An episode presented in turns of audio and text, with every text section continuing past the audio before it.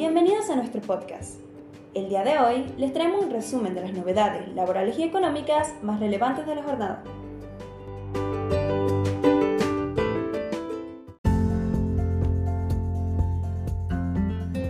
Monotributo.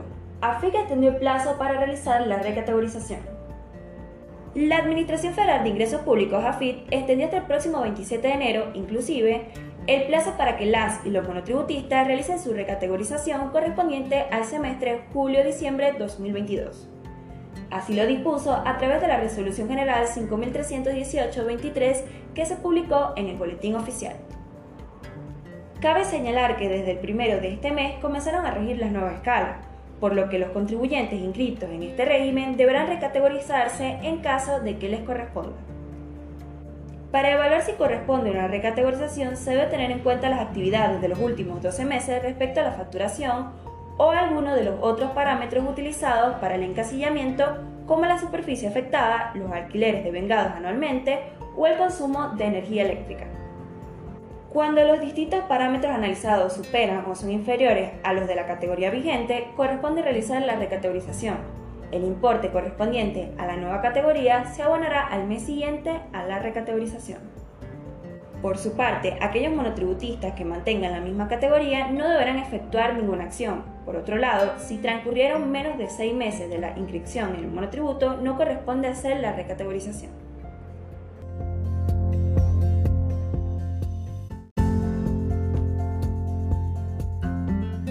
Casas particulares. Actualización de montos. Se actualizaron los valores correspondientes a los aportes y contribuciones destinados al régimen de la seguridad social, así como los montos de las remuneraciones. Ambos conceptos están a cargo de la parte empleadora. La normativa estableció que los nuevos valores comenzarán a regir en febrero. De esta forma, el pago de las remuneraciones deberá realizarse teniendo en cuenta los siguientes plazos. Para el personal mensualizado, hasta cuatro días hábiles del mes.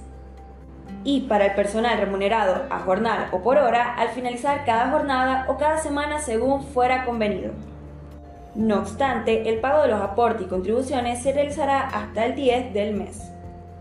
La actualización de los valores permite mantener el financiamiento de los subsistemas de la seguridad social a fin de garantizar el goce de las prestaciones por parte de quienes se encuentran comprendidos en el régimen especial de contrato de trabajo para el personal de casas particulares.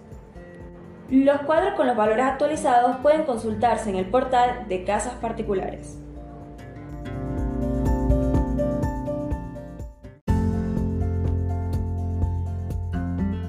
Noticia ANSES se confirmó cuándo será el próximo aumento y el bono extra para los jubilados.